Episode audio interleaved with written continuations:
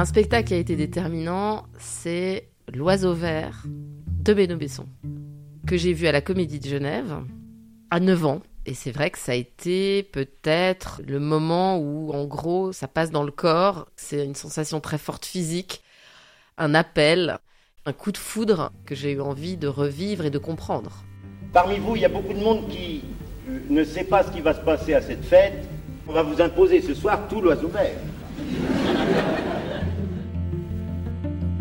Il n'y a pas de métier au théâtre sans vocation, dit-on. Secret de comédie, le nouveau podcast du temps, série en cinq épisodes sur les arts de la scène, sonde le cœur de personnalités liées à la comédie de Genève. À chaque épisode, un grand ou une grande professionnelle dévoilera l'événement qui l'a conduit à vouer sa vie au théâtre. Je suis Alexandre Demidov et aujourd'hui, je reçois Natacha Kouchoumov, comédienne et co-directrice de la comédie. Ce podcast a été réalisé en partenariat avec la Comédie de Genève et avec le soutien de la Loterie Romande. Natacha, qui êtes-vous? Alors, je suis Natacha Kouchoumov, co-directrice de la Comédie de Genève, mais tout d'abord comédienne, metteur en scène, euh, passionnée de théâtre. Qui vous a donné envie de devenir comédienne? Je pense que c'est le théâtre. C'est pas quelqu'un qui m'a donné envie d'être comédienne. Et c'était quelque chose que j'ai eu envie de faire avant de savoir que le théâtre existait, c'était un peu une sorte de nature que j'avais de d'aimer la fiction. Et donc, je passais des week-ends à me donner un autre prénom, à jouer des rôles, à jouer à la dame, à jouer à ci, à jouer à ça. Le jeu, c'est une des choses auxquelles on accède le plus tôt quand on est enfant. On se met à jouer, à danser, à chanter. On a accès, sans connaître l'art, on accède par la fiction à quelque chose de théâtral.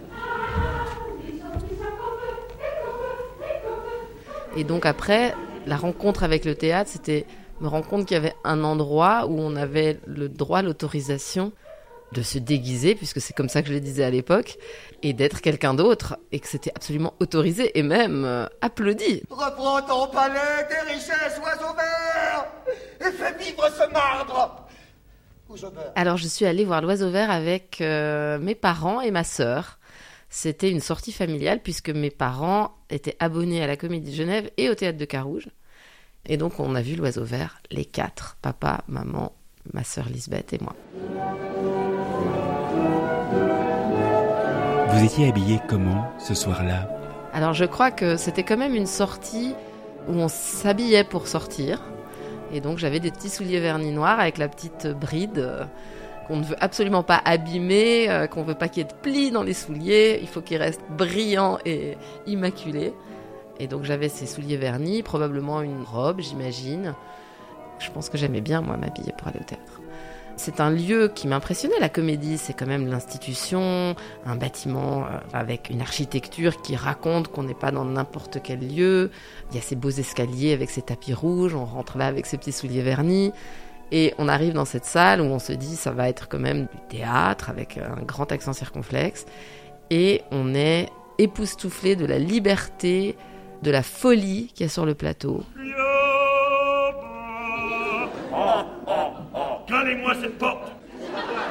C'était le rire collectif extrêmement fort d'une salle entière qui est tordue de rire. Et quand on est un enfant de 9 ans, la scénographie, le, décor qui joue avec les ressorts du magique et du merveilleux.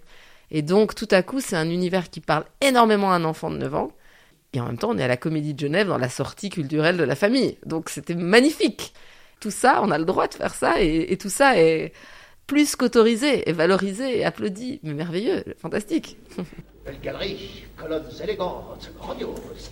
Bel édifice, c'est plus fort que le Colisée de Rome. Attendez devant les révidents du palais magnifique. C'est là que vous pourrez vous émerveiller. Le décor, il ressemblait à quoi?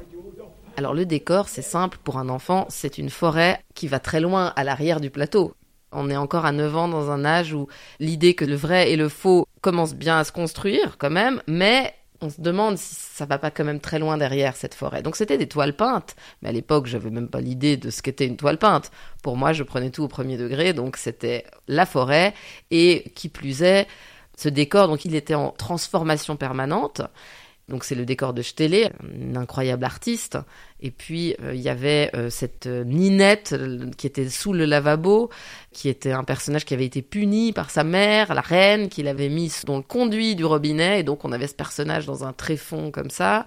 Et puis il y avait ce moment où il y a une porte qui claque à un moment, c'est le roi qui dit si vous sortez de la pièce, vous mourrez immédiatement. Le personnage sort et puis il fait une sorte de tour sur lui-même et la porte apparaît et derrière la porte il y a le cadavre avec le même costume. Et donc fou rire de la salle, mais en même temps pour moi je me disais mais il est vraiment mort. Peut-être qu'à 9 ans on se dit non mais ça doit être faux. Donc il y a l'accès au rire et c'était juste extraordinaire. C'était des tours de magie plus que de la scénographie, en tout cas pour l'enfant que j'étais à l'époque.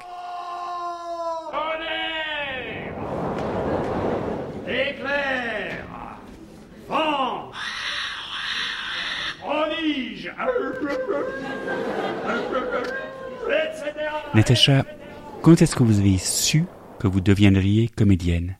À 17 ans, je pense. Mais c'était un processus assez long d'oser me dire à moi-même que je voulais être comédienne et alors encore plus le dire aux autres. Si je disais je veux être comédienne, j'avais peur que les gens ne comprennent pas à quel point c'était une nécessité pour moi et que c'était pas un rêve de gloire un peu euh, vide. Comme c'est vrai qu'on est dans un monde de l'image, de l'apparence, des actrices, de, Cannes et tout, j'avais l'impression que dans le regard de certaines personnes, c'était équivalent à être mannequin. J'avais eu quelques commentaires de, gens qui m'avaient dit bah, T'es pas jolie, tu vas pas être comédienne, des choses comme ça. Et du coup, euh, je m'étais dit euh, Mieux vaut pas le, dire. Mais en fait, euh, j'ai fini par avoir un désir plus fort que toutes ces fausses excuses, on va dire. À 17 ans, est-ce qu'il y a des figures qui vous inspirent? Des comédiennes ou des comédiens? À 17 ans, comme ma sœur est plus grande que moi, ma sœur allait beaucoup voir de films d'auteurs. Et donc, j'ai beaucoup été à la cinémathèque avec elle. Et donc, j'ai vu, même à 15 ans, les films de Cassavetes, des films de François Truffaut. Et donc, j'ai adoré Gina Rollins, mais d'amour absolu pour euh, ce côté tragicomique, euh, des rôles de borderline, mais à la fois drôle et très traversé par l'émotion. J'ai été très séduite par ça. Et puis, de l'autre côté, Jean-Pierre Léo dans un anti-jeu, presque et qui est l'inverse, je dirais. C'est-à-dire que Jean-Pierre Léo, beaucoup de gens pensent qu'il joue mal. Il est à la frontière du faux et en même temps de l'incroyablement réel. Et euh, là-dedans, il y a quelque chose qui me touche et qui est dans l'imperfection. Voilà, c'est ça que j'aime beaucoup. J'aime les zones de brisure, de fêlure, plus que le savoir-faire. Le savoir-faire, euh, le côté euh, efficace, euh, absolument impeccable, pour moi, ça peut être la mort du théâtre. Pour moi, c'est dans les échecs que le génie peut advenir. C'est très compliqué d'oser l'échec à chaque fois. Jeune comédienne, est-ce que vous étiez plutôt promise à jouer Marivaux ou plutôt Jean Racine ou encore Shakespeare? Est-ce qu'il y avait un monde imaginaire qui vous attirait davantage qu'un autre? Les scènes que j'ai passées euh, dans les concours de- des grandes écoles de théâtre, ça peut être un bon exemple, mais j'ai proposé une scène de, Sophocle, parce que la tragédie grecque, étonnamment, c'est un langage qui n'est pas en alexandrin, il y a quelque chose de très droit, c'est des sentiments extrêmement bruts, directs, on peut aller très loin. Donc je jouais euh, un extrait d'Ajax de Sophocle, je me rappelle, Tecmès. Je jouais une scène de Phédo, mais ne te promène donc pas toute nue. Je jouais du Goethe dans le rôle euh, de Faust dans Marguerite, La Folie. Et dans Les Alexandrins, j'avais choisi la place royale de Corneille, qui est une comédie de Corneille, que j'avais jouée en danois imaginaire. Et c'était ce risque du théâtre de dire, il y a la règle du jeu, c'est de faire des Alexandrins pour un concours, et on veut voir si tu sais bien dire tous les Alexandrins euh, dans l'ordre avec l'acmé, le bidule et le machin. Et j'en ai fait un truc complètement absurde en me disant, euh, je veux aussi prendre cette liberté. Et après, il y avait un bout où je le faisais vraiment en alexandrin, très bien, la dernière partie de la scène. Mais le démarrage était complètement délirant. Et donc voilà, je me suis essayée à tout. Après, quand j'ai passé des auditions, j'ai beaucoup joué les rôles d'hommes. Ça, c'était ma volonté. Hamlet, je me disais, les auditions, c'est des rôles que je pourrais jamais jouer. Donc j'en avais marre d'avoir des petits rôles dans des textes classiques et je me suis dit, je vais faire des grandes envolées d'Hamlet. euh. Donc tout ça pour dire qu'on m'a vite donné des rôles de personnages en gros tragicomiques J'ai joué le fou dans Shakespeare. Mon premier rôle professionnel, on m'a donné le rôle d'un chien dans Les Deux Gentilshommes de Vérone. Donc on me donnait toujours les rôles de fou, quoi, de fou au sens shakespearien. Et euh, un peu des femmes au bord de la crise de nerfs, pour le dire gentiment.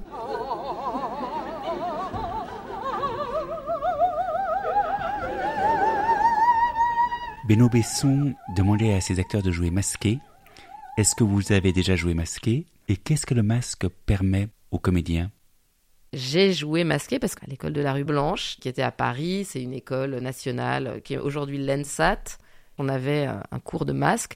Un de nos professeurs d'ailleurs était le père de Juliette Binoche, Jean-Marie Binoche, qui est un célèbre professeur de masque et qui fabrique des masques. Et c'est vrai que c'est un passage assez passionnant.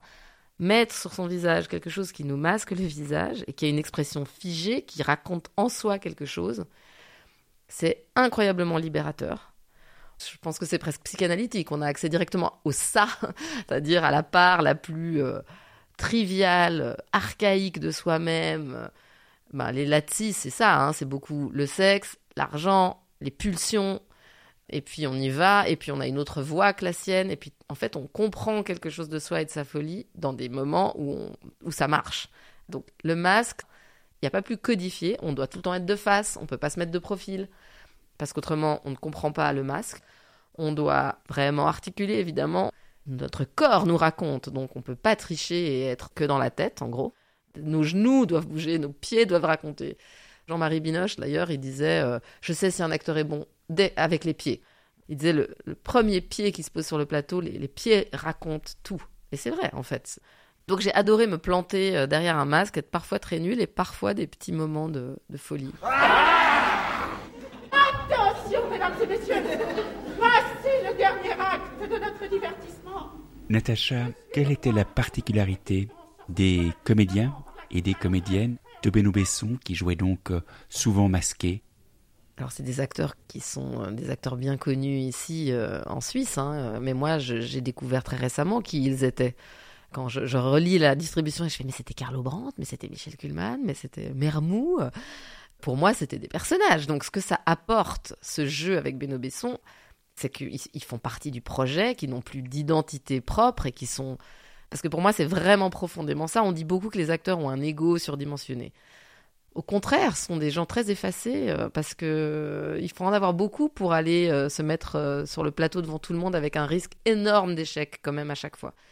Et je trouve que le masque masquant l'identité de l'acteur, ne le mettant pas lui en avant, mais mettant le personnage, l'histoire, le concept même esthétique du metteur en scène en avant, bah, c'est typiquement des acteurs au service d'un projet. Il n'y a, pas une chose qui déborde, alors que c'est un spectacle de débordement, mais en gros, tout est au service d'un projet. Et euh, il n'y a plus l'identité des acteurs.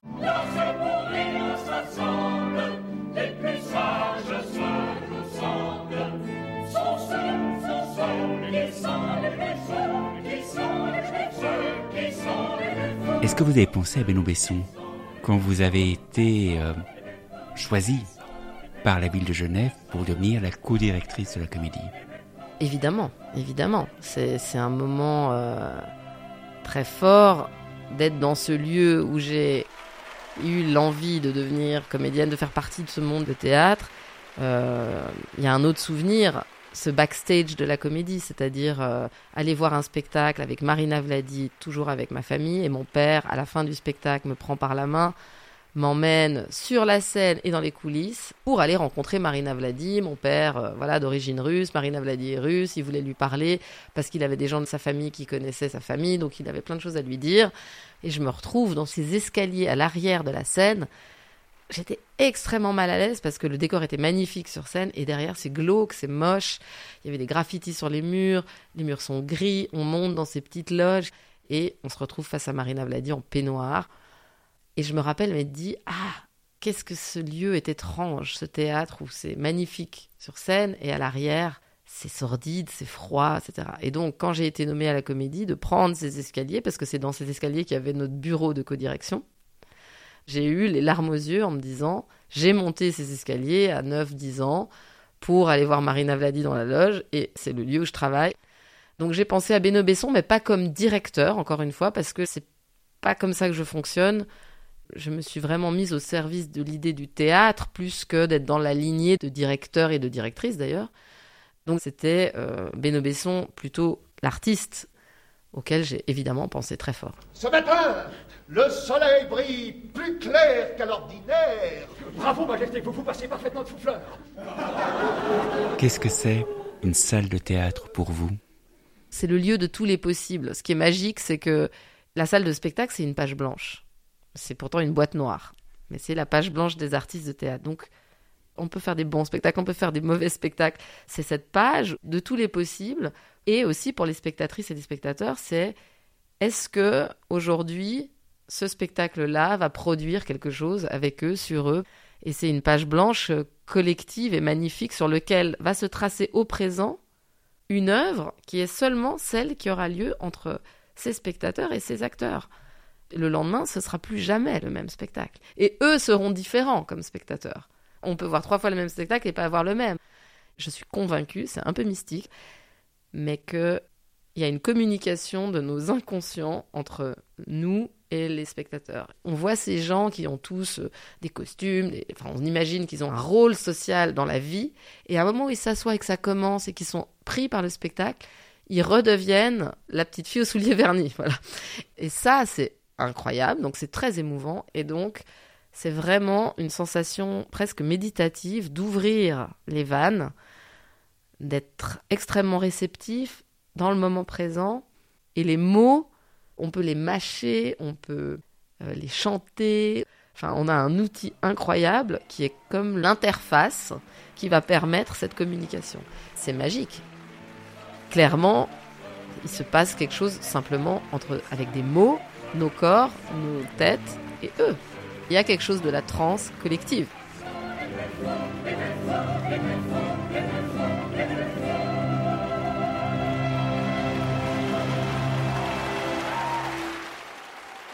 Vous avez peur parfois d'entrer sur scène? J'étais une grande traqueuse. Et un jour, dans les années 90, euh, les TG Stan, un collectif flamand qui a un peu été une mini révolution pour nous théâtreux, c'est-à-dire on les a vus d'ailleurs à la comédie plusieurs fois, on, est très admiratifs, mais ils s'emparaient des textes et ils étaient déjà sur scène quand on entrait dans la salle. Maintenant, plein de gens le font, mais à l'époque, c'était une petite révolution. Et ils dédramatisaient complètement le jeu d'acteur, en tout cas en apparence. Pour eux, la notion du track est complètement absurde, c'est une construction. On fait avec ce qu'on a, on est là au présent. Et du coup, j'ai essayé d'interroger ces peurs, mais néanmoins, être devant un public, on risque l'humiliation, le ridicule, et pour un être humain, ça lui semble la mort sociale. Vous savez que c'est une des plus grandes peurs des êtres humains. Si on leur demande c'est quoi votre plus grande peur, c'est la prise de parole en public. À une époque, si on était viré de la tribu, on crevait de faim et on mourait. Donc on a ce cerveau archaïque qui nous dit tu vas peut-être un petit peu mourir quand même. Mais avec le temps, on apprivoise ses peurs.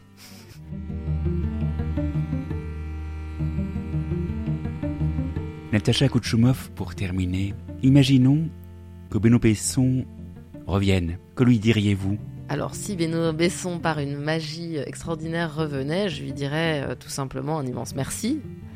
Euh, merci d'avoir eu ce talent, cette intelligence, euh, de vous atteler à ce texte de Gotzi, qui est improbable. En fait, c'était très atypique de monter ça à l'époque. hein. Donc, c'était une prise de risque énorme. Et euh, merci bah, d'avoir ce parcours exceptionnel euh, européen, euh, d'être revenu à Genève, même s'il est resté 6 ou 7 ans à la direction, ça a été suffisant pour marquer. Et je lui dirais merci pour ses émotions d'enfant, parce que ça marque à vie. Et j'ai l'impression que c'est très thérapeutique pour un être humain d'avoir accès à sa folie, à des concepts, à une liberté. C'est le chemin d'une vie en fait. Et lui, il nous l'apporte sur un plateau, dans tous les sens du terme. Quel bonheur. Merci, monsieur Besson. Et la jeune Natacha, qui a 9 ans, qui se rend avec ses parents pour voir l'oiseau vert, qu'est-ce qu'elle dirait aujourd'hui à la Natacha, qui est une comédienne affirmée, qui est une directrice de théâtre? La petite Natacha avec sa robe du dimanche et ses souliers vernis, elle dirait à la grande Natacha Alors, t'as vu l'arrière du décor Qu'est-ce qu'il y a derrière dans la forêt? Est-ce que c'est long le chemin? Et je lui ferai croire qu'il y a effectivement un chemin et qu'il y a une vraie forêt. Et cette forêt, euh, c'est l'aventure, l'aventure de la vie. Merci de nous avoir suivis. Cet épisode a été réalisé en collaboration avec Victoria Cora et monté par Sylvie Coma. Je vous remercie beaucoup de votre accueil. Nous nous sommes fait plaisir, j'espère qu'on vous en a fait. Bon, et maintenant. Merci à tout le monde. Maintenant, bon appétit et santé.